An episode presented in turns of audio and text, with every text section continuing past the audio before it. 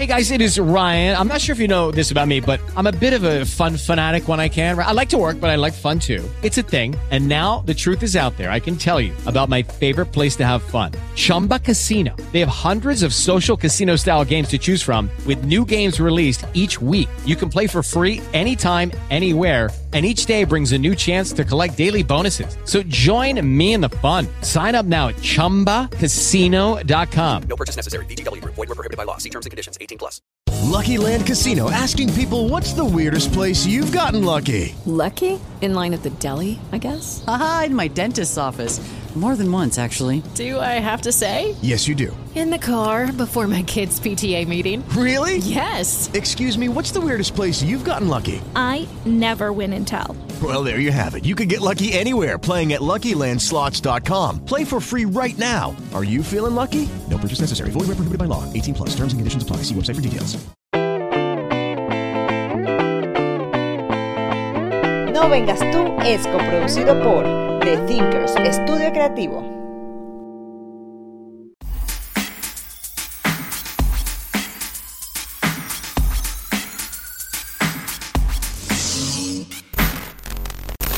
Presentado por Seguros y más, tu asesoría integral de salud. Bienvenidos a No Vengas Tú. El podcast. Yo soy Sofía Y Castro. yo soy Jair Ortiz Trujillo y este podcast es coproducido por... The Thinkers, estudio creativo. The Thinkers. Esa era una changa criminal, díganlo, en No, esa me época. Caracas, tuyun, tuyun, tuyun, de noche. Allá en Barinas En había una- Barinas sonaba esa canción. No, no solo sonaba esa canción, sino que había una discoteca que se llamaba Caracas de noche. Oh, y la gente, los barineses se hacían pasar por caraqueños. Bueno, ¿qué te En el decir? Tú sabes que había estilo... Yo era muy niña, yo era muy niña porque yo qué locura, me vino esa memoria, ese recuerdo de repente A la memoria. a la memoria que esa discoteca era como un bar en la avenida Cruz Paredes. Seguramente muchos de los que nos siguen Un saludo a la gente de la Cruz Paredes. no la conocen porque yo era muy carajita y eso era del papá de alguien, no sé de quién. Importante. Y yo iba de día a esa discoteca. Y yo dije, no, aquí se rumbea. ¿Cómo rumbearán los adultos aquí? Y ese, Ah, pero en, en los días, en el día también se hacían rumbitas así. No, yo estaba ahí porque el, el papá era un el- era de alguien, pues de un amigo, que no recuerdo que sea amigo mío, pero yo estaba ahí. ahí de rosera, pues, yo estaba ahí. rosera ahí. Yo estaba ahí, arrocera desde chiquitica, pues. También yo pregunto lo del estilo de baile porque se, en Caracas se veía que, por ejemplo, para bailar la changa, el tecno, la gente de Baruta tenía un estilo, ¿no? los baruteños tenían un estilo, o sea, tenía como unos pasos característicos que los, que los eh, hacían que eran, que eran de, de Baruta. O sea, tú dices, es baruteño. La gente de Katia tenía un estilo ¿sabes? distinto, baruteño, sí. La gente de Katia tenía un, un estilo distinto. Este, entonces, como que por zona, Ajá. la gente tenía diferentes formas de ¿Cuál era tu bailar. estilo al bailar changa? Yo era cateaquino, pero yo me la pasaba en Polines de Bellomonte, que era que forma parte del municipio Baruta. Ok, Pero entonces no tenías una mezcla. No, yo bailaba como cateaquino y siempre era un problema. ¿Cómo bailan las catequinos? Uno era un poquito más malandro, eso creo que ya lo hemos Caraca, mostrado aquí. Puedo hacer un video, ahorita no puedo lanzarme el video porque estoy en boxer. Se me puede salir la bola por un lado. Mira, tú sabes que me hizo Yair. Fuimos para Bicomedia, aquí en la isla. Ajá, gracias David por, haber- por haber venido a la Qué isla. bueno. Importante, ¿no? No, no, la pasamos súper bien, de verdad que sí, estuvo súper bueno. Y además me llamó la atención que estaba cumpliendo 10 años de carrera y que él dice que tiene 7 años sin ver a su mamá. O sea, que, Sí. que, que duro. Y pues, uno se queja. Los que, sí, y no sé qué, Y a uno ver. se queja porque, bueno, no, no digo por qué. Pero bueno, fue muy bonito eh, poder tener un, un show así aquí en un lugar como este. Cuando usted emigra y se va a un pueblo, usted sabe que, que Miami es muy caro y todo lo que usted quiera, pero tiene, bueno, eso parece chacao ya en la, en la noche. Claro, el mural de Pero- Sana Grande, Wingo es como el mural de Sana Grande y así. Pero cuando uno está en estos pueblos, uno agradece que venga. Es más, cuando venga George Harris, yo voy a ser la primera. No, y además que pinga, George que pinga porque además los que están trayendo, los que están produciendo Son venezolanos. son venezolanos, que además es gente que nosotros conocemos, eh, que aprovechamos y los saludamos, porque de verdad que están haciendo un trabajo muy de pinga por la comunidad. Yo Monin Producciones se llaman. en el, en, en el evento eh, me encuentro con, con el Minion, un amigo que trabaja conmigo, que es venezolano, y el Minion me dice, no, marico, esta es la única forma que uno, coño, que Habla así, no, como no. el venezolano. Cállate la boca que no habla así, Él porque habla él, él es de oriental. Bueno, pero Ahora sí, eh, eh, eh, eh, esta No, es la única forma. ¿No habla así? No no, no, no, no, habla oriental así rajado. Ok, E-. Esa es gente Maturín, la gente Maturín, yo le digo a la gente Maturín, Gustavo Rosani, los amamos mucho, pero la gente Maturín tiene sus problemas. ¿En qué sentido? Porque Maturín no es considerado el oriente del país Ok. como lo es Sucre, Margarita, Ok, ¿no? ok, los estados orientales que van a decir rápido. Entonces Maturín es una mezcla como entre ciudad, oriente, es una vaina rara. Mi alma, ¿qué te pasa? Sin nombrar además que eh, uno de los grandes próceres de la independencia de los últimos 25 años en el país es, es de, de ese estado, no se puede nombrar. Qué miedo. Pero David Comedia lo Mi- imita buenísimo. Ah, ok, ok. Ah, sí, claro, ya recuerdo. Cinco por ocho con él. Mira, bueno, eh, les decíamos que fuimos a ese evento y tú hablando de cómo bailabas en Katia, ustedes saben que Yair siempre aquí echando vaina hace el sonido que hacen los presos, hacen guru, guru, guru, guru, guru, y nosotros, yo siempre le- reclamo a él porque que la DJ que ese sonido tan horrible, cuando la gente ni sabe que esa vaina lo hacen los presos, yo me enteré por ti. Y entonces me lo he hecho en el show, ¿ah? Estamos en el show así normal, todo, todo el mundo, bien, 10 años de David, de David Comediel, y yo, ay, lo mato, lo mato. No, pero es que mira esto, mira esto, porque eso sí lo tengo que decir yo. Lo entiendo en parte porque es, es el único momento, aparte de la Navidad, donde usted se puede vestir bien. ¿no? Pero todo el mundo dio con tremenda pinta. Yo te dije a ti, no te Tony, lleves bermuda. Tony, No Tony, te- que fue el que espérate. escucha primero además, la primera esta mamá. Tony, que fue el que nos vendió el corolita a nosotros recién llegados, estaba ahí con su esposa. Tony se fue con camisa manga larga, un saco, no llevaba corbata porque no era tan formal. Ok, ok. No, pero zapatos punta cuadrada y todo, Ah, pulido y demás, ¿Qué ¿no? pasa? La esposa de Tony tenía un pantalón de cuero Espectacular. Y un y sobre con, todo. con un crop top y un sobre todo, o sea, una- unas pintas. Yo me llevé un mono Yo me llevé las, botas- las botas Dr. Martens. O sea, ¿qué Ajá, puedo decir? Sofi se llevó las ortopédicas con, Coño con un pantaloncito bien bonito. Está bien bonito también. Ya más o menos por ese estilo con una chaqueta de cuero. Yo me voy con un suéter o una chaqueta. Fue una chaqueta deportiva. Ya ahí se llevó la, chaqueta mono. Nike, un mono, un mono, pero era como mono tipo pantalón. Y porque yo te dije, cámbiate el- la bermuda, ya. Claro, me porque es que ya, ya irse que ahí con gorra camisa casi. Pero- y gorra, se llevó gorra. Y todo el mundo con la pinta del 31 que sacaba en Navidad en Sí, diciembre. Sí, sí, sí. En, Eso yo lo en entiendo, Navidad en, Eso en Venezuela. Yo entiendo a mis compatriotas, porque los compatriotas venezolanos, uno sufre aquí que uno le- literalmente tiene cinco o seis días libre al año. Entonces, cuando hay alguna fiesta, si sea la del vecino, se lanza la pinta como si fuese un matrimonio. Pero ve, es que uno no utiliza esa ropa. Esa ropa se queda ahí vencida. Cuando tú te la vas a poner, a mí me ha pasado que no uso nada de tacones, que cuando voy que sea una boda se me rompe el tacón, porque los tacones, Claro, de- de desuso. los tacones que no se usan, parece mentira, se dañan, se No, los zapatos en general, se les pega la Se les caminando unos, unos zapatos ahí guardados, no. estrenados para estrenar dentro de dos años y repente cuando que- me lo pongo, ¡guau! se le sale la suerte. Por eso que hay que ponerse las cosas hoy, porque yo no sé mañana, así claro. como lo Eso dice le puede pasar con, Luis con zapatos nuevos si son de mala calidad. Ah, exacto. Como por ejemplo a nuestra amiga Elvira les pasó que se compró unos zapatos y No, se- pero se esos zapatos, ese con unos zapato le zapatos- había dado pela pela a ella. son, no, unos nuevos, unos nuevos. No, Unos chico, nuevos, mi alma, pero se veían viejos Unos pancho gomita y bueno, esas Bueno, pero Yair, les voy a decir a Yair. Yair es, es lo peor, que gasta dinero en zapatos, gasta dinero en ropa, le encanta comprarse camisas, chaquetas, chaqueticas, se mete en la Nike, mete un plat- gasta un platero, etcétera, etcétera.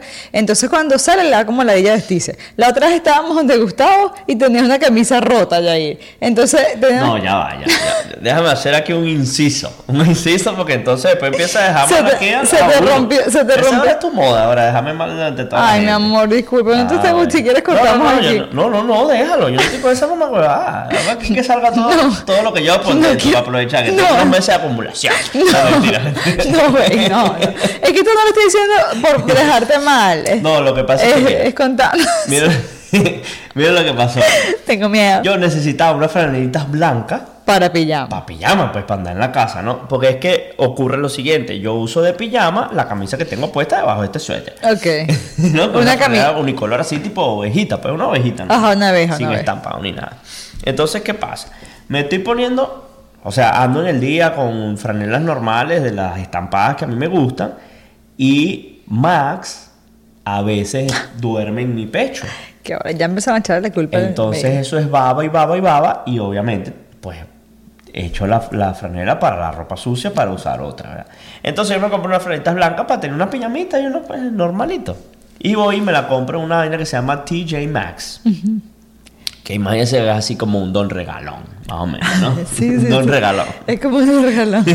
Un regalón, tu punto de comparación. Entonces yo me pongo mi primera franela recién sacada. Mira, mi suegra llegó. la- Primera franela. Sí, que porque era no- un tripá que me costó 10 dólares. Ajá. Saca la cuenta. Cuello en B, Saca- porque las cuello redondo costaban 7.50. Ah, ok. no, porque cuello en B te da más cachete. ¿Tú y te vas a dormir? Claro, Pero con cachete, Claro, un poco más de personalidad. Entonces la suegra llega y la saca y me las tiende, ¿verdad? Yo agarro la primera, coño, una, fra- una franelita blanca, porque además a mí me gusta usar franelita blanca así. Me puse, bueno, X, me vestí como me vestí, me puse mi franelita blanca. Cuando estamos en la fiesta, que yo No, pero andaba súper andaba súper lindo porque además, como era cuello tortuga, sí le daba como. Cuello en B, como cuello en B. que- cuello tortuga. Cuello como era cuello en B, sí le daba como otro aire a la camisa Claro, blanca. una una y cargaba una chaqueta de jean tal. Claro. Todo bello, todo había bello. rasurado y todo, todo listo. Todo bello hasta que yo, yo llego y le digo, ven. Y de paso Gustavo estaba al frente, un amigo de nosotros estaba al frente y yo le digo, ven, tienes un huequito aquí. Y madre Gustavo le dijo, y otro aquí. y yo le dije, como- qué bolas. Como cuando ustedes tendían la franela allá cuando vivían en Venezuela, como por el área de Guarena, Guatire, y les comía así, de Ey. repente le aparecían unos huequitos. Yo creo que esa vaina le pasa a Eso es las de franelas. grillos, eso es de algún grillo. alguna- Pero algún- será un grillo que vive en TJ Maxx, porque aquí no hay grillo. No, no, no. Bueno, eh, tenía eh, comida de grillos. Lo peor de todo es que tú compras, ahorita la moda es así, que tú compras unas camisas rotas, sí. rotas así, y pero coño, tienes que hacerle más huecos a ese para que parezca a propósito. Verga, pero es una vaina recha que tú llegues y te compres un pantalón que esté todo roto por el muslo. A mí me parece una vaina estúpida. Horrible, mi país se Estúpido. debería venderlo más barato porque Claro, ya no, es más caro porque es está de más moda. caro porque está de moda. No, Pero no, bueno, no. Bueno, vamos a, punto conti- final. vamos a continuar aquí. Simplemente queremos agradecer a la gente que está organizando esos eventos. Nos parece muy, muy, muy chévere. El 11 de diciembre es. El 11 de diciembre es el pollo brito, estamos Fiesta navideña. ahí, pero súper pendientes para ir a bailar. Y Alicia se va a quedar cuidando a Max sola, con Lola. Ya me dijo, pues yo le dije, Alicia está tan, emigró hace, tan- hace tanto tiempo que yo, bueno, aunque eso no tiene nada que ver porque uno puede verlo por internet, ¿no? Pero yo le digo, Alice, este, mm, ¿quieres ir al pollo brito? Que todo el mundo como que, ah, con la cuestión de free cover, todo el mundo como que, wow. Y ella que, ¿quién es el pollo brito? Y yo, no, te pasaste. No, pero yo Quédate con el baby. Yo debo decirlo acá. El pollo brito se dio a conocer un poco más cuando salió en portadas. Claro, y, y ya se había ido ya. Pero con Free Cover, pues ha tenido últimamente mucho más.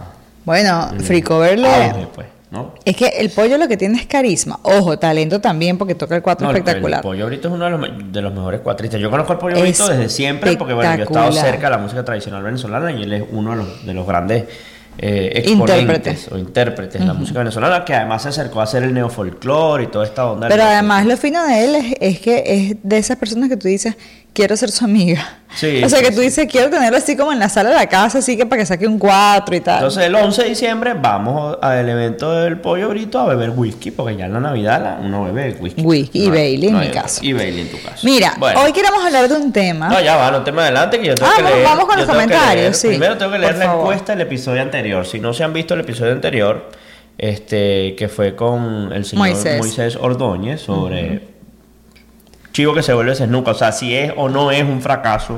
eh, Devolverse. Regresarse a Venezuela o al país del cual migraste. Nosotros hicimos una encuestica.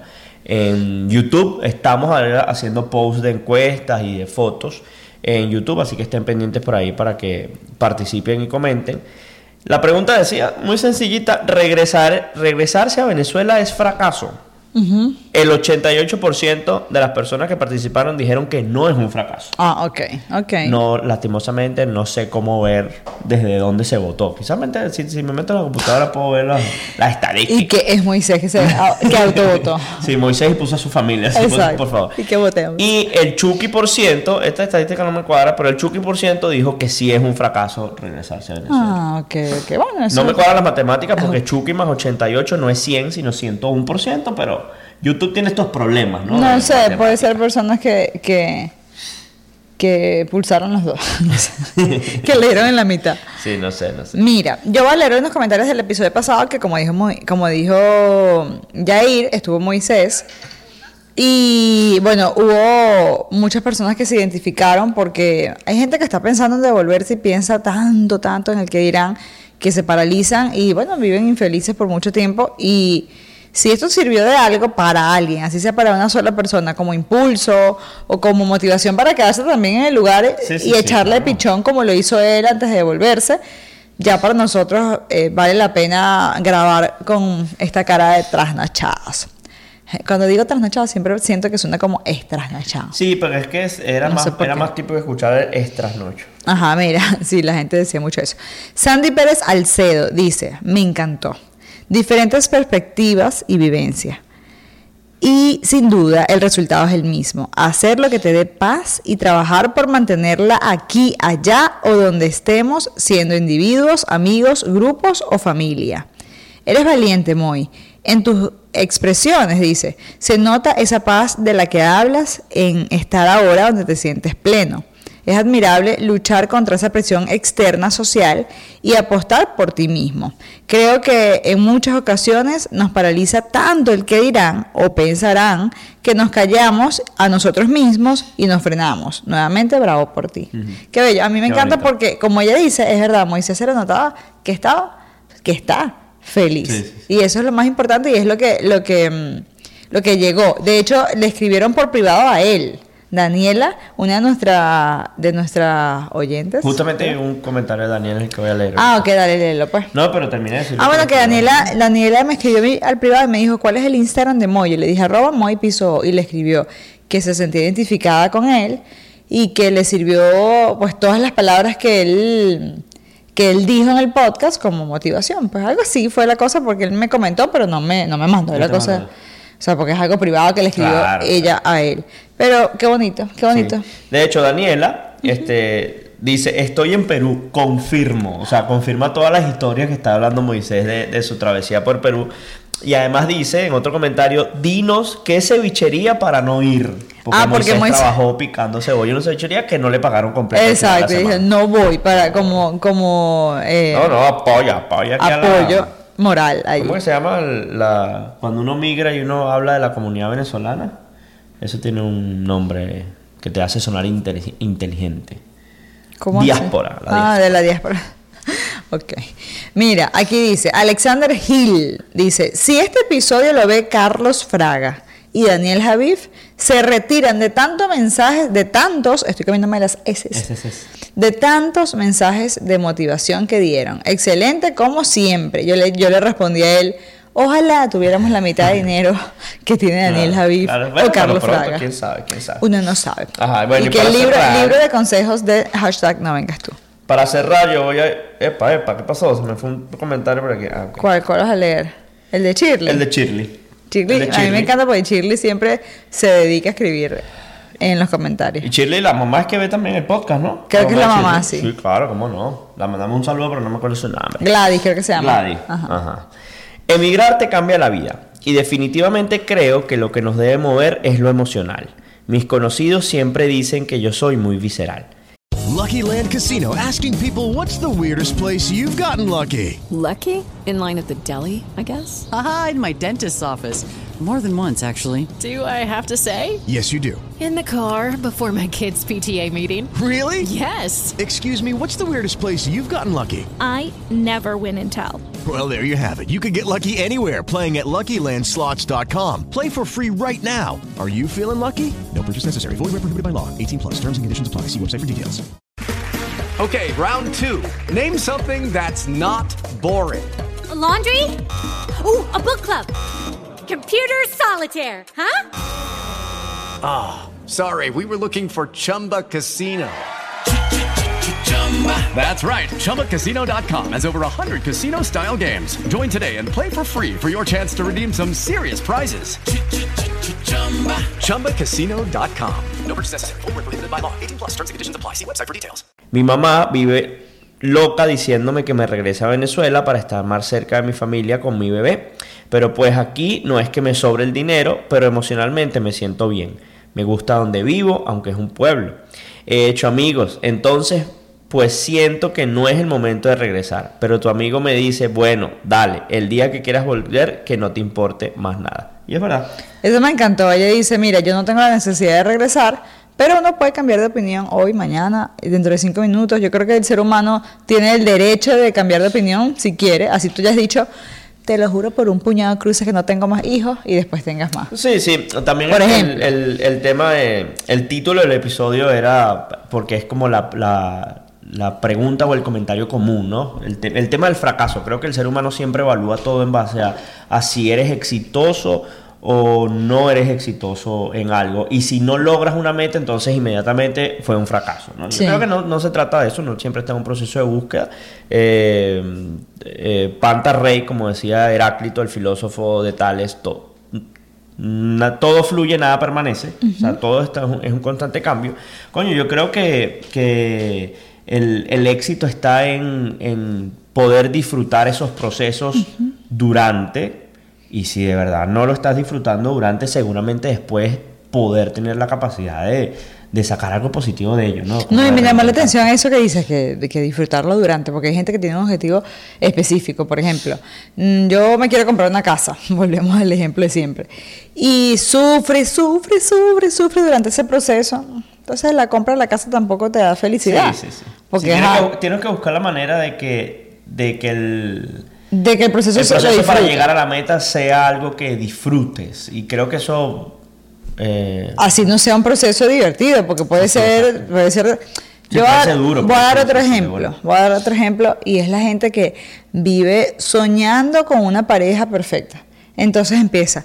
Es que yo no voy a dar mi brazo a torcer con una pareja que, que no ten- que tenga esto, que no tenga esto, que tenga aquello, o que tenga una familia así, o que no baile, o que, qué sé yo, vives pensando que como si fuese una lista de un trabajo, Sí, sí, sí. que ni con los trabajos es así. Sí, lo que hace la gente, lo que hacemos los seres humanos es idealizar, Idealizar. todo. Entonces, cuando idealizas todo, la misma palabra lo dice, es una idea. Y normalmente las ideas siempre están por aquí circulando. Las ideas muy, muy pocas veces bajan a tierra. No, y a veces uno está eh, queriendo ver con esos ojos de, de- de- para ver si calificas. A ver, check, check, check. Y no te estás disfrutando un el montón de proceso. O quieres tú también idealizarte, o sea, tú misma ser quien esa persona quiere ver y terminas dejando de ser tú. Que yo siempre lo digo en este podcast o en la vida, o, o quien me pregunta que me diga, ay, qué lindos son ustedes dos como pareja, ¿qué tal? Primero que no se compara con nadie, porque los cuentos son distintos. O sea, Claro. el hecho de que nosotros eh, seamos como somos no quiere decir que tú tengas que buscar a alguien como Yair o a alguien como Sofía, porque tú eres tú y nosotros somos nosotros. ¿Se entendió? Claro. Pero mm, sí pienso que eh, uno de los, de los consejos que si a mí me dijeran ahorita para, para, si me preguntaran ahora mismo para ser feliz o para conseguir una pareja o en ese proceso antes de que sean pareja, es simplemente decir lo que sientes. Así lo que sientes, mm, tú no lo tengas claro, Claro. pero decirlo. Que eso lo hicimos Jair y yo, y yo creo que es porque estábamos en un momento en que no nos importaba nada y, y dijimos, el día que dijimos, me gusta, me gusta, sí, ven, yo me voy del país, pero tú me gustas, o yo tal, o, o es muy pronto, pero pero siento que te amo y no sé, o sea, lo siento pues y te lo digo.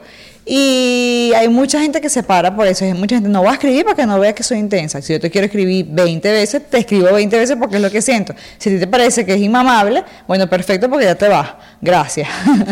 Entonces, yo, yo sí pienso que una de las cosas que funcionó en nosotros fue eso, porque no, no idealizamos nada, sino que fuimos lo que sentíamos en ese momento. y ya Sí, está. y, fuimos tomando decisiones en base a eso, a eso que sentíamos.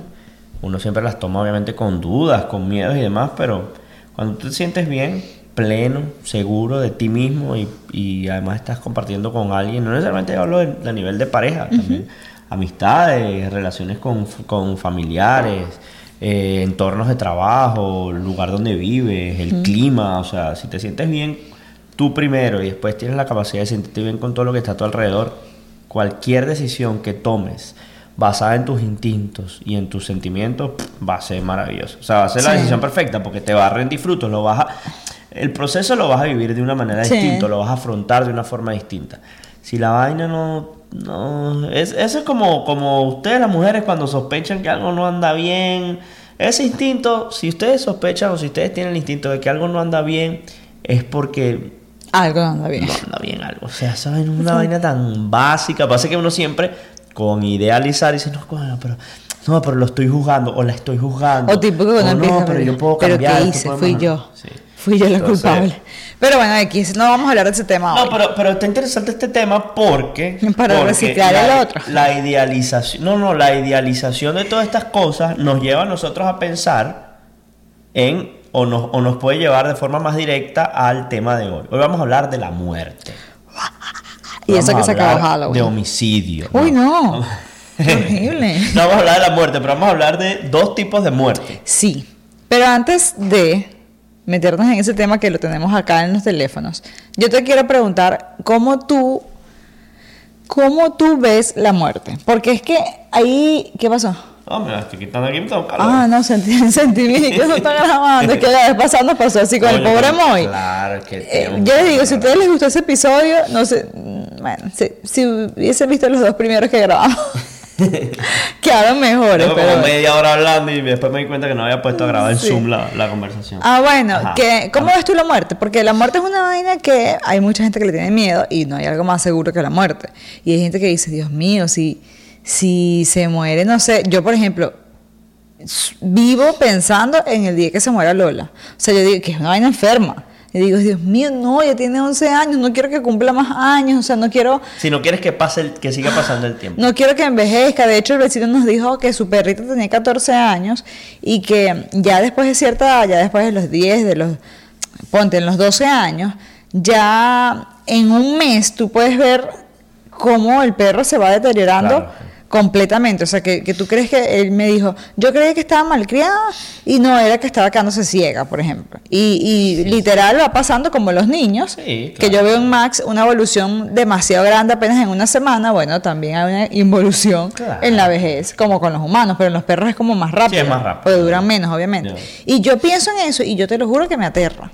Me aterra, me aterra, me aterra. Entonces es una vaina loca porque, bueno, si algo es seguro es la muerte. ¿Cómo ves tú la muerte, no solo de un animal, sino de en, en No, general? Pues? Es triste, obviamente, perder a alguien, una, algo, una persona que tú amas, o una mascota. Mm. Pero yo siempre he visto la muerte como algo normal. Yo no. Nunca le he temido a la muerte. En mi edad adulta, seguramente de adolescente sí. este, o de niño quizá. Pero ya después que, que empecé a, a entender un poquito o a, internalizar más cómo es el proceso de vida y todo lo demás, no, no, no le temo, es algo que llega. Eh, yo soy de los que cree que uno tiene que vivir el día a día. Eh, también soy de los que cree que, que lastimosamente la sociedad moderna, eh, esto puede sonar feo para, para algunos, dejó de celebrar la muerte. Y cuando hablo de celebrar la muerte no es hacer una fiesta porque alguien se murió. O sea, no que, ah, se murió uno. No, no, no hablo de, de esa celebración, sino cuando una persona muere, eh, pues yo Oh, creo que, hay que tiene- honrarla. hay que honrarla. Y yo creo que la mejor forma de honrarla es, es, es celebrándola, recordándole cómo era, recordándola como era en vida. Eh, yo siempre lo he dicho, a mí me encantaría que, que cuando yo muera, no quiero un funeral, no quiero velorio, yo no creo en nada de eso, yo quiero cremación de uno, pero quiero que hagan una fiesta o que por lo menos haya música. Lloren todo lo que quieran, pero pongan música. Y siempre lo he dicho, creo que lo he dicho muchas veces aquí en este, en este episodio. y, y cómo le y, y que déjame decirte cómo vivo yo la muerte y yo no digas eso que miedo porque me estoy imaginando no, yo siempre lo he dicho en este episodio y creo que la he cantado varias veces. Este, una canción de Don Tite Curé Alonso que eh, interpretó, cantó eh, el maestro Cheo Feliciano. Los dos están muerticos. Este, que parte del, del, del mambo al final de la canción que improvisa Cheo dice: No quiero que nadie llore. Si yo me muero mañana, hay que me lleven cantando salsa y que siembren flores. Allá en mi final morada, sobre la tumba de gente que se ama. Mira. Bueno, yo creo que, que eso sería. Me gustaría que fuese así, que fuese de esa manera. Recuerdo en el, en el velorio de mi abuelo. papá Ajá, de eso te iba a de- de preguntar, de que, que si tú aparte de tu, de tu abuela has vivido alguna muerte cercana a algún Todos mis abuelos.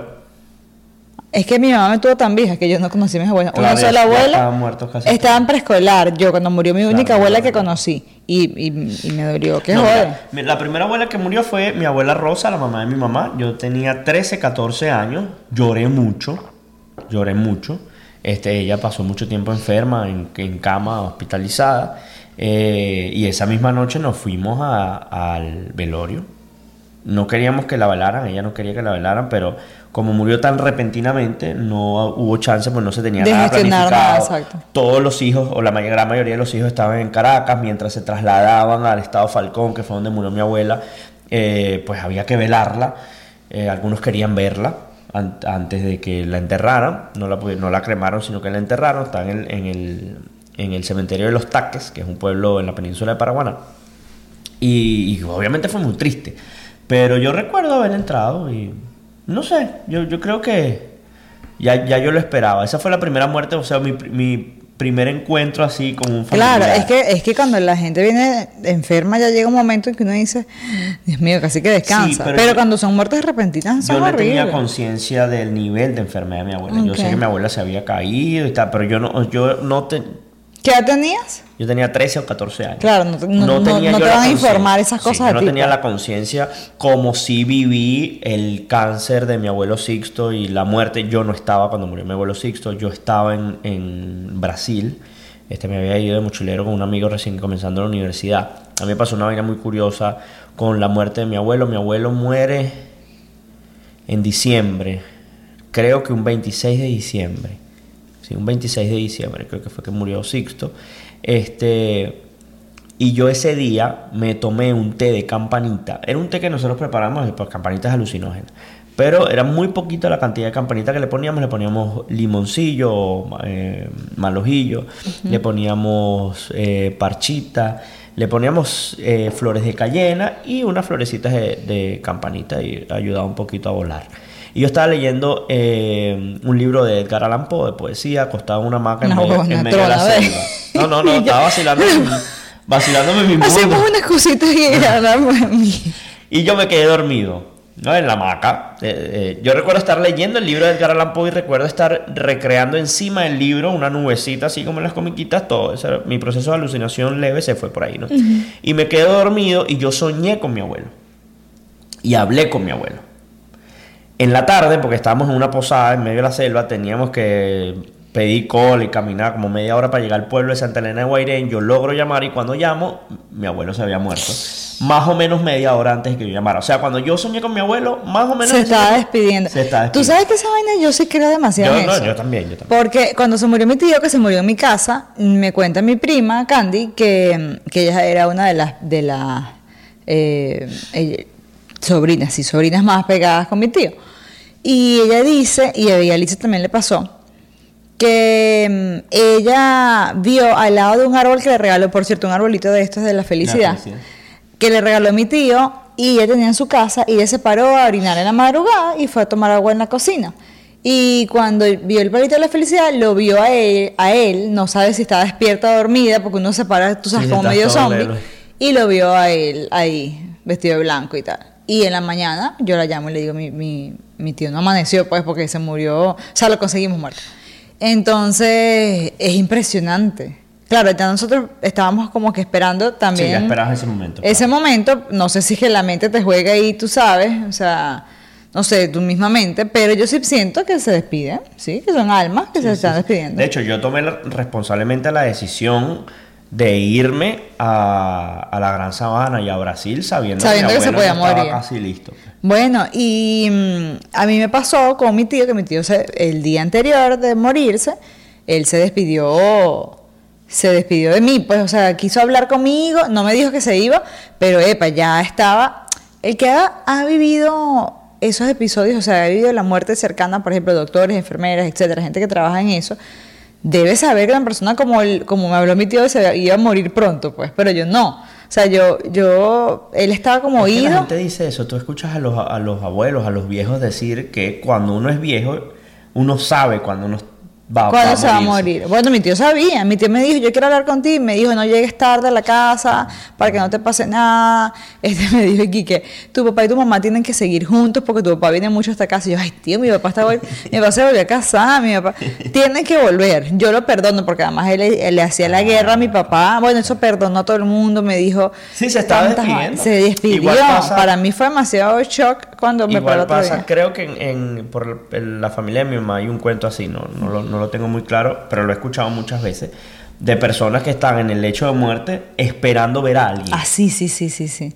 Y hasta que esa persona, no, o sea, cuando por fin ven a esa persona, una hija, una hermana, una prima, lo que sea, que quieren ver, después de que la ven y hablan y tal, pues se mueren. Y tú sabes Descansan. Re- realmente yo, yo, yo veo la muerte más como, como un descanso. Obviamente cuando la muerte es trágica y te toma por sorpresa, como tú dij- dijiste hace ratico, babe, la cosa cambia. Claro. Es muy distinto esperar o hacer conciencia de que alguien va a morir, ¿verdad? A que de repente ocurra una tragedia, eso, es- eso es... eh, eso es, es mucho más difícil y Claro. poco probable que tú lo tomes como algo natural, porque bueno, es la muerte, es algo natural que nos pasa a todos. Cuando yo hablo de que yo veo la muerte con naturalidad, es esa muerte, es esa muerte cuando uno envejece. porque Sí, uno cuando para crece, crece te reproduce, ¿cómo dices? Crece, Crece, te desarrolla. y te repro- sí, algunos se y reproducen y mueren. Así. Exacto. Sí, sí, cuando es trágico o cuando es culpa de, de, bueno, de un crimen o lo que sea, Claro, tú dices, claro. mierda, no. O sea, Sí, sí, ya, es difícil ya porque ya hay un montón de cosas externas allí que te duelen y que tú no eres ser humano, no puedes ser de palo duele, tampoco. Y siempre duele. Siempre Más duele. allá de que no esté preparado, como en mi caso, siempre duele. Y yo te digo, ¿Tú en- cómo la ves? Yo, yo la veo horrible. Yo no estoy preparada. A Sofía no le gusta que yo yo hable de muerte. No me gusta. O sea, ella dice, si, eh, si- si Rosal, yo no pudiera ser esposa de Rosal. No, si a mí me matan y yo me muero, Sufre. me muero. no, no, no. Sufre por su proyección de, de- de doble muerte. Mira, ve, yo te lo sé. Yo te lo he dicho a ti, yo desde que estoy contigo que me siento tan plena, tan feliz, con, o sea, con una familia tan bonita, con todo, como, como que todo, todo tan bello que yo, o sea, No quieres que yo me muera. estás loco, yo no quiero que tú te mueras. Prefiero Pero- morirme yo antes. Se- pero- suena algo- Dale más potencia a tu primavera con The Home Depot. Obtén una potencia similar a la de la gasolina para podar, recortar y soplar con el sistema OnePlus de 18 voltios de Ryobi desde solo 89 dólares. Potencia para podar un tercio de un acre con una carga. Potencia para recortar el césped que dura hasta dos horas. Y fuerza de soplado de 110 millas por hora. Todo con una batería intercambiable. Llévate el sistema inalámbrico OnePlus de 18 voltios de Ryobi. Solo en The Home Depot. Haces más. Logras más. Pero, pero fíjate, eso, eso me lo has dicho muchas veces. Prefieres tú morirte antes para tú no pasar por eso. Demasiado, estás loco, yo me muero. O sea, me dicen que tú te mueres, ve, yo me muero. O sea, yo siento, yo siento de verdad, y yo sé que es una cliché todo lo que tú quieras, cuando la gente, cuando la gente dice, mierda, si tú, ojo, no sigue, porque la gente es increíble la capacidad del ser humano para adaptarse y para, etcétera, etcétera. Pero yo en este punto siento que tú te mueres y yo, verga, yo me muero de la tristeza, estás loco. Bueno, pero tú sabes que eso pasa. o sea, yo me siento así como, como, ya yo me siento así como, como una, no con una- los viejitos pasa eso. que se muere uno y más atrás gracias uno al y- otro. sí, o sea, es, difi- es Sí, difícil. Claro, estamos hablando de 40, 50 años. Yo recuerdo los nonos de, de Angelo, uno de mis, de mis grandes amigos de la escuela. Eh, el nono muere, no recuerdo exactamente cuándo fue, en qué mes. Y al poco tiempo Carmino murió. Y Carmino estaba chévere, fina, dura y tal, pero murió de tristeza, se podría decir. Es que porque qué perdió a su viejo, pues perdió a su viejo, a su compañero de 50, 60 No, años. no, vida. no, es que yo te digo, yo, yo, yo- y eso está mal, porque yo pienso, o sea, le tengo tanto miedo a la muerte, que yo pienso incluso en qué voy a En pensar un suicidio colectivo, o sea, No. matarnos, suicidarnos al mismo No. tiempo para no pasar por eso. No, ve, qué horrible. No, no, ¿Se han visto casos? Pienso en el momento, eso está muy loco, eso está muy loco. Pienso, ¿qué haría yo, por ejemplo? Supongamos que, que, que horrible hacer este ejercicio, pero que tú te mueras. no, no, haga el ejercicio, haga el ejercicio. Que tú te mueras. Así que, que entonces- estás llamando a la muerte, porque eso, no es así. No, porque yo he llamado bastante real y no me he ganado la lotería. no te las voy a tampoco ver. pero, pero yo estoy Bueno, llamando real, no no Supongamos que tú- yo real. digo, mierda. O sea, yo digo, yo estoy aquí, me imagino como que en Bluffton y que, ¿qué voy a hacer? ¿Qué voy a hacer? ¿Qué ladilla? O sea, siento así como que, ah, bueno, tus papás están aquí, mi, mi papá se va, mi, mi mamá, no sé, pienso así como que, ¿qué ladilla? No, no Bueno, pero quiero. tú sabes que las... las... O sea, yo digo, ¿y qué voy a hacer yo? O sea, todo el mundo va a seguir su vida. Yo digo, yo tengo, eh, lo que siempre, yo tengo muchos amigos aquí, eh, hemos hecho una comunidad, no, no una comunidad, pero hemos hecho un grupo de amigos tan bonitos, pero todo el mundo tiene su vida. Yo digo, Dios mío, no, me muero, bueno, te voy a morir. Nada, tranquila, tranquila. Igual si yo me muero, tranquila. igual si yo me muero, tú sabes muy bien que contamos con un seguro de vida gracias a Renato Jaya de Seguros y Más USA. Ella te salva la vida y también te cuida la muerte de un ser querido, especialmente del esposo. Te cobras tu seguro de 250 mil si yo me muero. ¿Qué te parece? De 250 mil, ¿en Ah, serio? bueno, claro, eso es, lo, Bueno, que, eso es lo eh. que valgo yo. 200, un cuarto de millón de dólares. y que bueno, es mejor pasar el luto con Claro. dinero que llorar y ser pobre. Claro. O sea, eso no te pasa con seguros y más de. No, pero en serio, mira, un seguro de Gracias, vida. Renata, por cuidarnos en la vida y en, Y la en la- muerte. Esta es la mejor publicidad. Desde que le hacemos publicidad a Renata, esta es la mejor. Hay que cortarla y ponerla en promo. No, mira, en serio, en serio. eh, un seguro de vida, uno dice, ay, pero qué seguro de vida. Y resulta ser que te ayuda muchísimo porque te quedan tus hijos, te queda tu esposa, te no, queda. claro, bueno, claro. la gente viva Bueno, está mira, jodida. fíjate, fíjate, voy a hacer un comentario eh, de algo que escuché en la radio hace dos o tres días.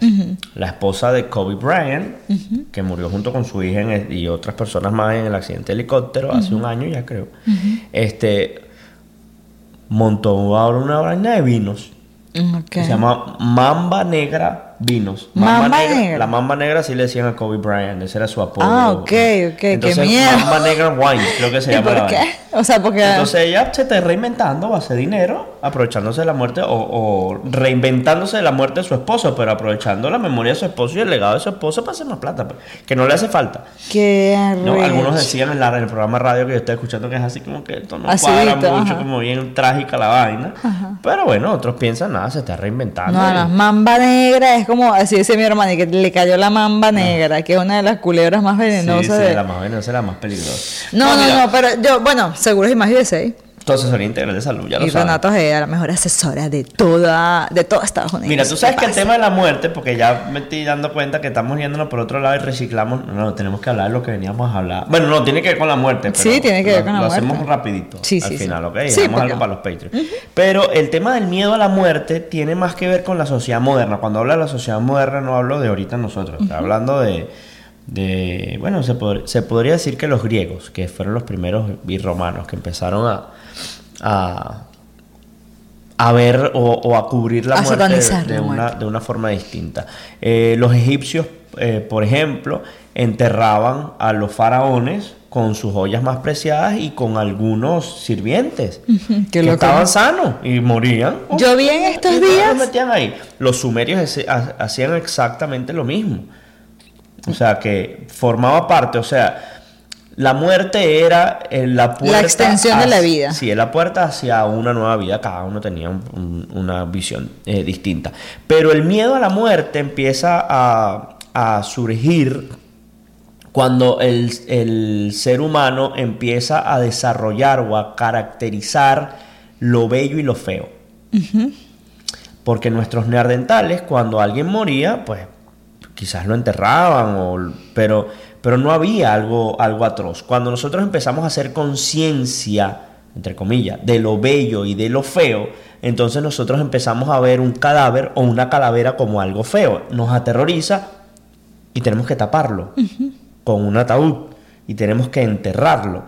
Ojo, no es que sea bonito tener un cuerpo pudriéndote en, tu casa, no me refiero a eso. simplemente estoy Sí, pero lo sacan, lo sacan de la normalidad. Exacto, lo, lo sacas de la normalidad y adjetivizas algo que, que no tiene por qué ser adjeti- adjetivizado de esa manera. o sea, no pero es es ni que bello ni feo. Eso es como, como, para no hablar de algo trágico, porque al final sí duele, emocionalmente Sí, duele demasiado claro. que alguien se muera porque está yendo una persona. Pero eso es la, repito, es, es l- es- somos nosotros, Por es eso la te digo. moderna. Antes se celebraba la muerte, era una Cuando, fiesta. cuando tú le, le pones la etiqueta de bueno o malo a algo, como tú dices, de la, de la sociedad moderna, por ejemplo, cuando te dicen no, que los pelos en las axilas son feos. Entonces es algo normal, ahí te salen pelos en las axilas, pero la sociedad te dice que los pelos en las axilas son feos, sobre todo en las mujeres, entonces tú no ves una capaz habrá alguien que le da ladilla afeitarse, pero se tiene que afeitar porque Claro. si la ven con pelos la van a etiquetar. No, yo siempre he dicho, si ahí nace pelo es por algo. Exacto, exacto. Entonces, hay tantas cosas, o sea, lo de los pelos es algo, este, y tantas vainas que te dicen esto es bueno, esto es malo, esto es bueno, esto es malo, que tú creces creyendo eso y al final no lo estás decidiendo tú, ¿no? Mira, Pero la muerte tiene, yo creo que tiene esas dos cosas. O sea, obviamente la tristeza que te puede dar, pero, pero al mismo tiempo, como es un proceso normal, creo que todos deberíamos tratar de ser, de entender un poquito más que eso es un proceso normal. O Sí, sea, sí, que, sí. que forma parte del- de la vida. Los americanos dicen hay dos cosas seguras en este mundo, la muerte y el pago de impuestos. Exactamente. De que eso es como no la muerte, que son sinónimos Que son además. sinónimos. Mira, pero por eso es que es tan bonito esto de la cultura mexicana, de celebrar el Día de Muertos, porque literal ellos honran a todos sus ancestros, a todos los muertos, pues, y ese día los celebran con comida, con música, con colores, o sea, nada de tristeza. Es como que ese día están ellos contigo. La mejor explicación es la película Coco, que yo no, yo no la había entendido así hasta que, hasta que hicieron esa película. O sea, yo lo veía así como que, bueno, celebran esto demasiado.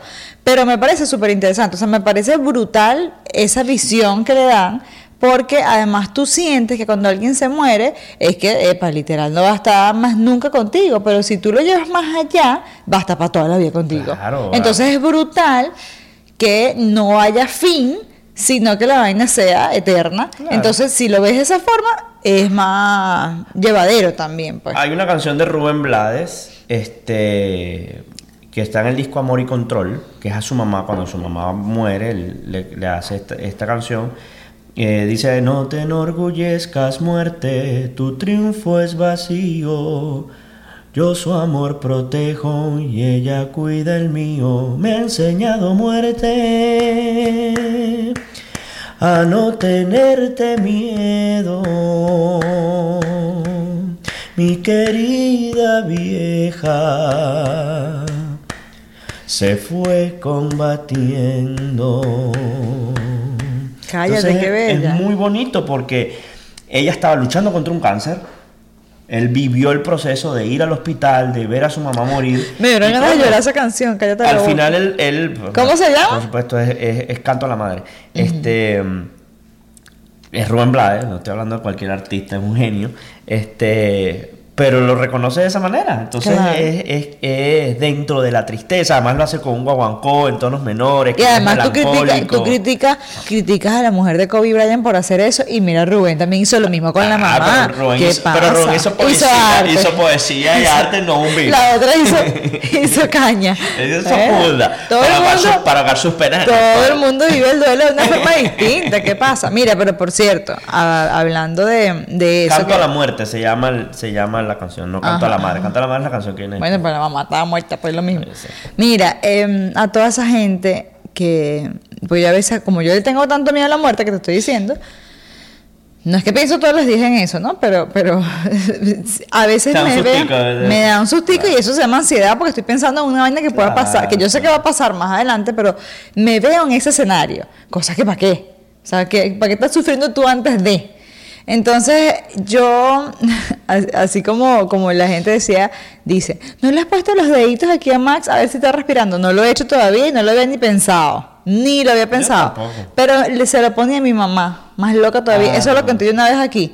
Que yo llegaba en la madrugada. Tú- eh, tiene lógica, pero tu mamá tiene, tiene- está más cerca de la muerte. Cállate, estúpido. No, en serio. mi- y mi papá y mi- tu mamá está más cerca que nosotros, más cerca que mi papá y mi mamá. Eso no tiene que ver. mamá- Hay gente que se No, muere no, no. Yo, yo pensando en el orden natural de las cosas. Bueno, hay Ya- gente, yo ya- tengo, yo ya tengo, el mundo, yo conozco universo, gente Dios, que pisa un jabón y se rebala y se muere. Es más, hubo un tipo que era un juez, que para ser juez de Mérida, para ser juez tú tienes que estudiar toda la vida. O sea, tú Toda tienes 79 años y tú estás todavía estudiando para ser juez. Bueno, el tipo estaba ah, pasando una lluvia dentro del carro y se cayó un árbol y le machucó el carro y lo mató. Uy, lo mató. Yo me acuerdo de eso, eso me quedó aquí, porque no era ni familia mía, pero yo recuerdo y digo, Claro. la madre. Ese es como el programa este de Mil Maneras de Mil Morir. maneras de morir, no sabes. Va- Vamos a entrar en materia después Mira, de ya va. 48 minutos. Coño, lo que iba a decir, que a toda esa gente, que como yo le tengo tanto miedo a la muerte, me he imaginado este escenario y me da demasiado miedo.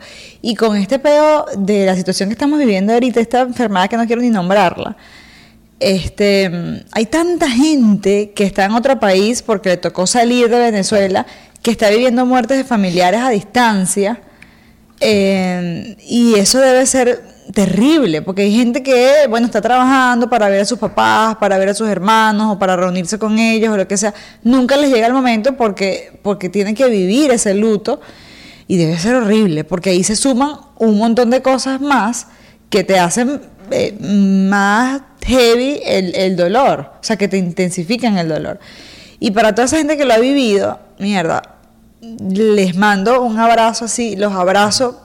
No, no, no tengo mucha gente que lo haya vivido todavía, pero sé tantas historias y sé que es tan doloroso que les mandamos un abrazo gigante, gigante, gigante desde aquí y que los que tengan familiares pasando una situación fea, que se mejoren toditos y que les den muchos años de vida, porque lo pienso y, y te lo juro que me da como una vaina aquí en el pecho, qué miedo. Uy, no, qué miedo, de verdad. Sobre todo uno que está aquí asilado, chicos, qué miedo. Me dan ganas de llorar. Ay, no. Bueno, vamos a entrar, en materia aquí para llorar. Para llorar, pero de otra forma. Menos mal que no me echen corrector de ojeras ni nada. Porque Vamos ya- a hablar, para cerrar el episodio, vamos a dar unos ejemplos de personas Que no le tienen miedo a la que muerte. no le tienen miedo a la muerte. Utilizaron la muerte para salir airosos. Ajá. O sea, que, que inventaron su propia muerte para cobrar un seguro, por ejemplo, como estaba pensando Sofía ahorita con los 250 No, que no, yo no estoy pensando eso. Tú eres loco, Y Ramón. otra gente que Ajá. creando cosas, inventando cosas, viviendo lo que aman, murieron porque les falló el- lo que inventaron. O sea, como que tú inventa, inventaras una, un tipo de guitarra nuevo, una vaina así, y te dé una cuerda en el ojo y te dé un, qué sé Sí, yo. no sé, ese está un Una poco difícil, pero, pero por ejemplo, aquí lo vamos a leer. Lo vamos a leer. ¿Cuál vamos a leer primero? ¿Los que inventaron la muerte o los que murieron con sus inventos? No, no, no. Vamos primero con los con los mamacuevos que fueron los que los que Los rato- inventaron. los ratones que- Claro, que- primero esos mamacuevos, después Ajá. los creadores. ¿Qué pasa, vale? Chamo, y vi, no tiene nada que ver con el tema, pero vi una vaina que, que, ay, de ese TikTok y que, ay, este, ya, espérate que te quiero poner el audio aquí rapidito. Y que lo mandó Jorge Piña, tú sabes que Jorge Piña es Patreon, él siempre está mandando material para este episodio. Pero buscando ahí, nosotros queremos aprovechar para saludar a nuestra querida Ela. Ela, que está conectada aquí en la transmisión en Zoom para los Patreon. Te queremos. Está acostadita ella, está cansada. Ya está haciendo frío por allá, ¿no? Ay, no. todavía, no está haciendo frío. Oh, ¿tienes gripe? O ese es el cambio del clima. Mira, este, que me dio demasiada risa porque tú dijiste, esto mamá huevos, ¿qué tal? Entonces el TikTok ese de aquí, ¿qué? Nada, que yo no sé cocinar porque mi mamá no me enseñó. ¿Y cómo aprendiste a mamar huevo? Porque tu mamá no te enseñó a mamar huevo, ¿verdad? Eso lo aprendiste solita. Y eres una experta, eres una profesional. Eso sí. Ay, me dio tanta risa. es que yo no sé cocinar porque mi mamá no me enseñó. ¿Y cómo aprendí a mamar huevos? Ay, no, no, no, que de lo último. Ajá, dale a ver. Voy, voy primero a leer el- lo, que, lo, que, lo que se conoce como muerte fingida. Ok. Ok, una muerte fingida, también llamada pseudocidio. O sea que nosotros siempre Oh. aportamos aquí palabras para que la gente cuando hable las incorpore en su discurso claro. y suenen más Tú inteligentes. estás a ver, comprando una empanada y tú dices, oh, alguien que inventa, un, alguien que cometa un pseudocidio Claro, y el de la, empanada. Y el empanadero. ¿Carne o queso? ¿Qué la dije? Sí, yo se queda así como Ya. ¿cómo? Ajá. Es un caso en el que un individuo deja pruebas que sugieren que está muerto para engañar a otros. Esto puede hacerse por una variedad de razones, como cobrar de forma fraudulenta el dinero del seguro No lo hagan. No, no, no, Yair, no. o evitar ser apresado por las autoridades policiales por cualquier otro crimen. Después te pasa una vaina y me, me van a culpar a mí una vez. Mira, las personas que fingen su propia muerte suelen hacerlo simulando ahogamientos porque proporciona una razón plausible para la ausencia de un cuerpo. O sea, si tú te ahogaste, el cuerpo es posible que no aparezca. Exactamente. ¿no? Porque se lo comen los peces. Según una teoría a veces acreditada, un estudio anónimo, hasta un cuarto de los suicidios que se realizan desde el puente Golden State en San Francisco, acá en los Estados Unidos, en el que no se ha encontrado ningún cuerpo, puede haber sido fingido. Imagínate, ¿Qué? un cuarto. Un cuarto. O sea, la gente dice, no, 25%. se lanzó de- del puente. Puede ser que no. Y es mentira. Eso de ahí nació seguramente la canción No estaba muerto, estaba de parranda. Yo me voy a comprometer aquí una vez porque si no, no lo vamos a hacer. Yo sé que amerita mucho estudio. ¿Qué cosa? Pero además, además, me voy a comprometer aquí con Daniela. Hablar del tema de las conspiraciones. y con Alexander Hill el episodio de las conspiraciones. Para pegarlo con este tema de la muerte, el- el- las personas que dicen que Juan Gabriel no está muerto o que Michael Jackson no está muerto, todas esas teorías conspirativas. Eso a mí me encantaría sí que, que saliera Juan Gabriel de repente y que no esté. O sea, me encantaría. Me encantaría porque sería un brollo así. Bueno, dicen que una de las teorías es que él simuló su, su muerte porque debía mucho real en impuestos. Qué miedo. Porque Mira, él nunca pagó impuestos Juan Gabriel porque decía que los artistas no deben pagar impuestos. Voy- es un poquito loco. pero- voy con el primero. Ajá. John Stonehouse, se Ajá. llama así. Es un político, o fue un político británico, que fingió su propio suicidio, suicidio perdón, por ahogamiento para escapar de dificultades financieras y vivir con su amante. Fue descubierto en Australia, donde la policía al principio pensó que podía tratarse de otro que se perdió. Lo rucamos, otro diálogo. Pero no lo Se es. con otra amante. Sí, sí.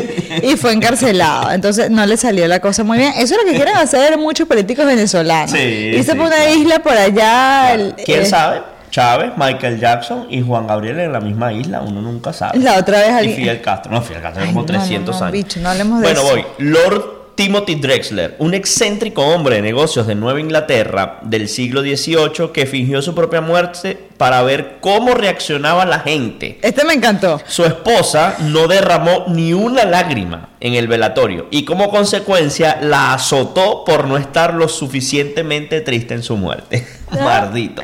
A mí sí me gustaría ver, sí me gustaría ver am, cómo, cómo, ¿Cómo reacciona la gente cómo reacciona la gente. La gente se pone triste, porque si me felicitan tanto en mi Claro. cumpleaños, seguro se ponen tristes. Y quizás a nosotros también se alegrarán porque le quitaste algún negocio en Marinas, uno nunca sabe. No, no, no. Algún programa de radio, no lo dejaste surgir, uno nunca sabe. No, ya, siempre tiene gente que lo odia.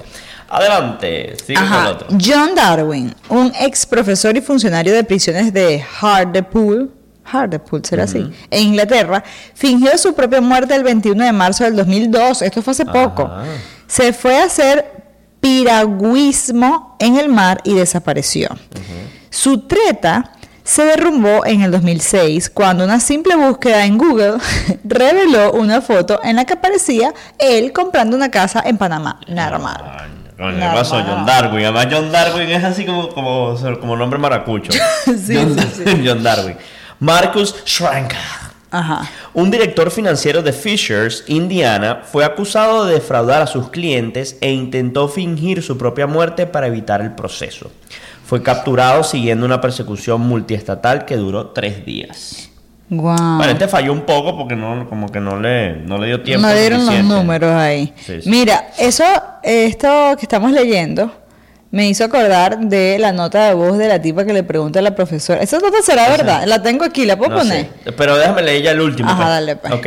Samuel Israel III o Samuel Israel III, un gestor estadounidense de fondos de cobertura que se enfrentaba a 20 años de prisión por fraude, dejó su coche y una nota de suicidio en el puente de Bear Mountain en un intento de suicidio fingido en el 2008. Más tarde, él mismo se entregó a las autoridades. Siempre se sospechó que su suicidio fuera fingido porque, entre otras cosas, un transeúnte declaró que un coche iba recogido, había recogido a alguien en el puente que estaba cerca del coche abandonado de Israel. Israel, usted deja el coche ahí, Pide un Uber. camina, se cambia de ropa, lo hace en la noche. Pero siempre, siempre hay un pajú, en todos lados siempre hay un pajú en la calle. Esa vaina está, clara. Se puede acabar Sí. la sal en el mar. Y siempre pero no hay lo un pagó. pajú. Esa vaina así. Entonces siempre lo van a ver, señor. Siempre lo van a ver. Es que mire, eso es una de las cosas. Yo vi una, una serie, creo que está en Netflix, que se llama How to Get a, How to Get How to Get Away Without Murder. Murder.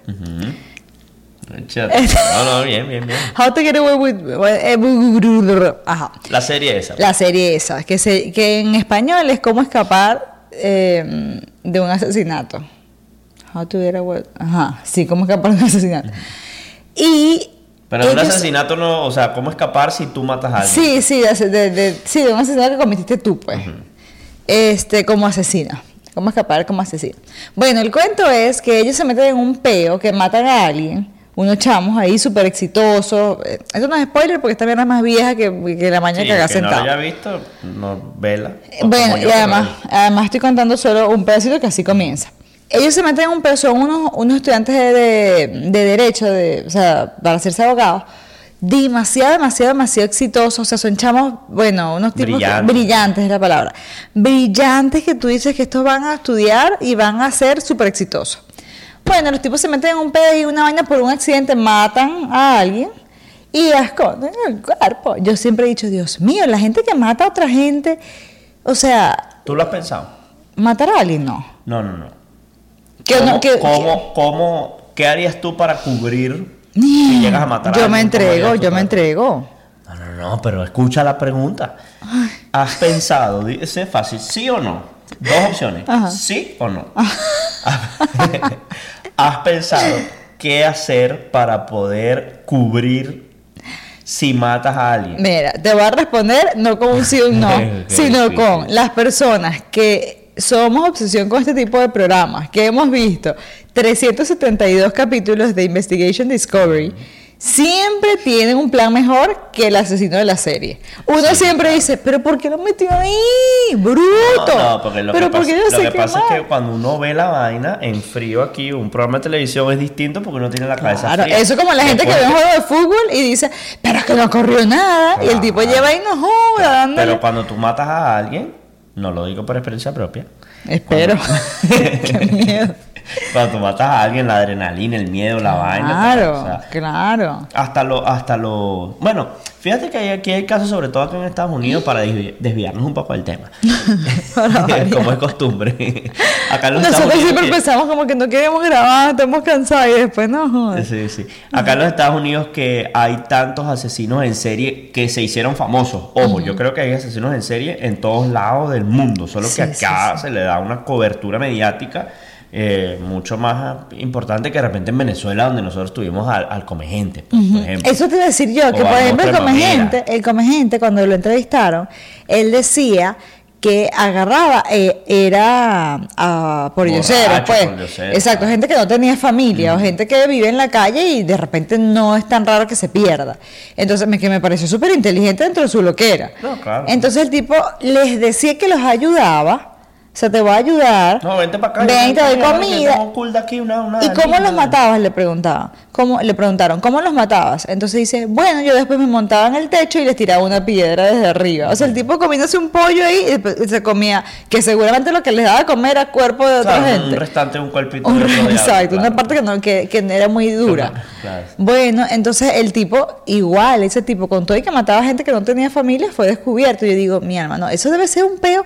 Yo, ay, no, eso debe ser un peo horrible. O sea, Sí, sí, sí. Sí, porque además se enredan, se enredan. eso- Bueno, es eh, por eso que esa serie No les está- recomendamos de no vengas tú que se conviertan en asesinos. No, no, no, por eso es que esa serie, esa serie es tan buena, porque tú dices, porque el que está loco no piensa en eso, el que, Sí, el no. que va a matar a alguien no Sí, está no, pensando en que, el que es psicópata, eso es pan, de Sí, más bien normal. lo que disfruta es el tema de matar a la persona, Exacto. todo un ritual en torno a eso, siempre mata a las personas Pero cuando tú ves ese tipo, esa serie, por ejemplo, yo decía, Dios mío, qué loco que tú, una persona normal, que además tengas una vida por delante para ser exitoso, te metas en un pedo de eso que tú dices, yo no quiero cagarla, porque yo no quiero, además como abogado, como estudiante de derecho, sabes lo que te puede pasar, entonces no, yo mejor, ay, no, no, no, no, qué estrés. Yo, esa serie es buenísima, yo quiero que tú la veas porque es tan larga que bueno. Bueno, siempre me has dicho eso. Mira. Ajá, tú ibas a decir algo, que... No, ya iba a pasar a, los- a la gente creativa, pero ya cerré el episodio porque tenemos mucho rato. No, aquí. no, voy a, voy a poner la nota de la profesora y lo demás lo dejamos para la cháchara. ¿Para la cháchara? Claro, la cháchara tiene que haber cháchara. No, pero yo quiero hablar de la cháchara, cómo yo fingiría mi muerte. ¿Cómo tú fingirías tu muerte? Claro. Bueno, pero dale, pues, ¿cómo la fingiría? No, ¿En la cháchara? La cháchara, vale. Ah, estoy confundida. Viste, no sirve para esconder un cuerpo, si no, te, no puedo ni... No puedo ¿Tú ni... lo mataste, lo maté. si tú mataste a ese hombre Francisco. ¿Cómo sabes que se llama Francisco? Te dice la policía. Ay, coño. Se hace así. Estúpido. Mira, aquí está. Este es un audio que se hizo viral supuestamente en un grupo de profesores y, y- y representantes que yo no sé hasta qué punto es real la respuesta de la profesora, porque pudo haber sido un coño madre que completó la vaina para echar vaina, ¿no? Pero yo me reí demasiado cuando la escuché la primera vez. Buenas tardes, profesora. Eh, sabe que quería hacerle una consulta.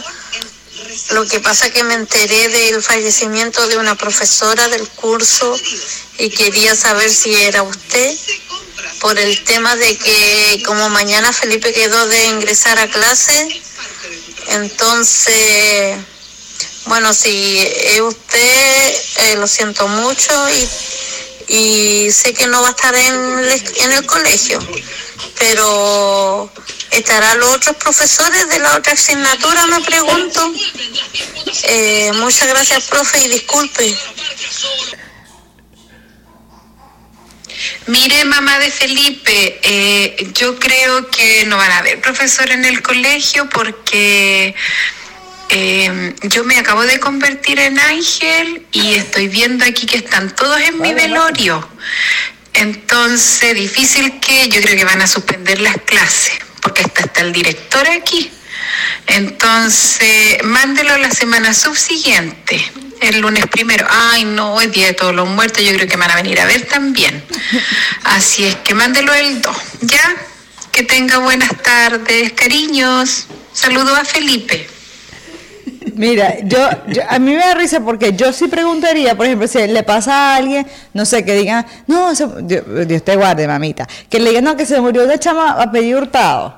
Yo, yo le escribo a ella, Claro. ¿estás bien? O sea, no eres tú. Hasta ahí, pues, entonces. Fuiste no, tú la marica. que se murió. Exacto, no, marica, no soy yo. No, ya. marica, fue mi hermana. Eh, ay, no, bicho. Pero, pero, bicho, no, no, no. Pero, mm, que le pregunte, o sea, es como que le diga, y si no fuiste tú, este tú, o sea, y si Sí, fuiste yo creo tú, que esa es persona que está un poquito perdida. Mi hermano me llamaba a mí, me llamaba a mí a la casa. Él era el que marcaba el 341-0247, que era el teléfono de Guatire. Ajá. Yo le contestaba y me preguntaba, ¿qué pasó, marico? ¿Dónde está? en la marico, casa. en la casa, no me estás llamando al teléfono en la casa. no, marico, en serio, ¿dónde está? Yo, Carlos, me estás llamando al teléfono en la casa. Y se arrechaba, se arrechaba porque...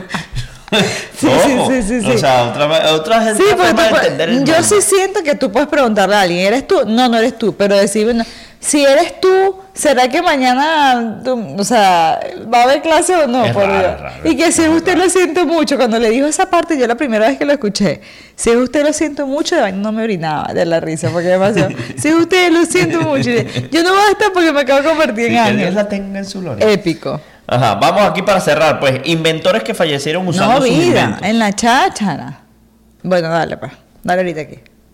Inventores que fallecieron usando sus inventos. Nada más queda 9% de batería, así que vámonos. Franz Reichardt, Ok, sastre, ok. murió al saltar desde la Torre Eiffel en París, probando su invención, similar al paracaídas moderno. Era su primer intento con el paracaídas. Intento. Intento, aunque había dicho a las autoridades que lo probaría primero con un maniquí. El paracaídas falló y Reichardt cayó al vacío. Ay, pero también, bueno, es de- confiaba tanto en su invento que dijo esto va a funcionar. Y no quedó él en la historia como el que creó el paracaídas. Porque Coño, lo que él creó fue una mierda que no servía y por eso se mató como un huevón. Ponga otro que, que lo pruebe. Claro, maniquí, claro. maniquí. Mira, Alexa, Alexa, no. Es Alexander, pues, solo que. Alexander en otro búlgaro idioma. no hay. Bueno, se murió en 1928. Fue un físico y científico que condujo un experimento sobre una técnica de rejuvenecimiento en la cual deliberadamente se realizó una transfusión de sangre de un paciente, escucha esto, que él mismo, ¿no? Que padecía malaria y tuberculosis. Murió debido a la infección Voy a, hacer sufrida. aquí, Gracias. voy a hacer acá un paréntesis. Él lo que estaba intentando, buscando desarrollar como buen científico. El Botox. No, era la vaina esta que hace tu hermana y que sangre, vaina de transfusión de sangre. ¿Cómo se llama Ah, la autohemoterapia. Autohemoterapia. Solo que el que agarró le sacó la sangre. Resulta que el diablo tenía malaria y tuberculosis. ¿no? No, pero la autohemoterapia es de uno mismo. El- Yo el- sé, pero estoy, estoy hablando que esos fueron seguramente los como los primeros, porque es, es un experimento sobre una técnica de rejuvenecimiento. Exacto. O sea, ponete sangre personas más jóvenes, por ejemplo. Ajá. No sé, esa sangre de la gente más joven y tal. Plasma rica en plaquetas, pues. Voy. William Bullock. Sus pies fueron aplastados mientras trataba de reparar una máquina No, pero- rotativa que había inventado. La infección que contrajo provocó su muerte. Que fue me trataba de poner una máquina rotativa. Está como la vaina del comején, ¿te acuerdas? Mira. Cooper Phipps Coles. Ajá, él murió en 1870. Capitán naval inglés. Diseñó el barco HMS Captain en 1866. Y bueno, el barco zozobró. Aquí dice zozobró, qué cómico. Debido a errores en el diseño. Y bueno, lo mató a él. Pero no solo eso, sino que él no se hundió solito, mi amor. Pero este Cooper Mató Philip Coles a 482 tripulantes. está en el infierno. Porque mató a 400. Mira, hablando del infierno y de la vaina de esto, porque que mató a 480 y pico. Yo vi uno de estos capítulos de Investigation Discovery. Un tipo que mató a toda su familia porque se, porque había quedado en la ruina y no quería que su familia pasara hambre ni nada. Y como los mató a todos, él no se suicidó porque su familia iba a al cielo y él al infierno. Oh, arrecho. Y después rehizo su vida por allá en otro lado. Vean Investigation Discovery, no sé, yo no sé si saben todavía existe. Obviamente existe. Lo que pasa es que nosotros no pagamos cable. Ah, no tenemos cable porque. no Dale, pues, ¿qué más? Bueno, voy aquí ya para, terminar. para Química y física polaca murió de anemia aplástica como consecuencia de las radiaciones a las que estuvo expuesta y ella estuvo investigando sobre la radioactividad y las radiografías. Los Ah, efectos bueno. no se conocían Ah, en bueno, ese pero, momento. pero esto por lo menos no fue una falla técnica, una vaina. Exacto. A ver, ¿cuál otro tienes ahí? Thomas Andrews, este El para Titanic, cerrar. el para Titanic. cerrar, Thomas Andrews, diseñador del Titanic, falleció en su hundimiento. Bueno, Bueno, parte así va. de las cosas. Por eso yo no invento nada. Yo todo aprovecho lo que está inventado ya. Claro, ya tú, tú utilizas y subutilizas las cosas. Como todos nosotros, como todos los seres humanos. Jair, tú eres, tú eres mi madre. Jair, cuando te vas a decir una vaina así, ese fue una punta que me tiró a mí directamente. Es que mire, te lo voy a poner No, aquí, no, no, no, no, no, no, no, no. Vámonos a Bueno, esa. vamos a la cháchara, le voy a contar la cháchara porque te- te- No, se no, fue a no. comprar una vaina. No, no, entonces no. No, no, no, no, no autorizo. No autorizo ese cuento. No. Córtalo. Córtalo. Nos vamos a la chacha. Los amamos. Bye. Sigan el podcast y recomiéndenlo en todas las redes sociales. Hasta luego. No, no, no, no. Verga. Presentado por Seguros y más, tu asesoría integral de salud. No vengas tú es coproducido por The Thinkers, estudio creativo.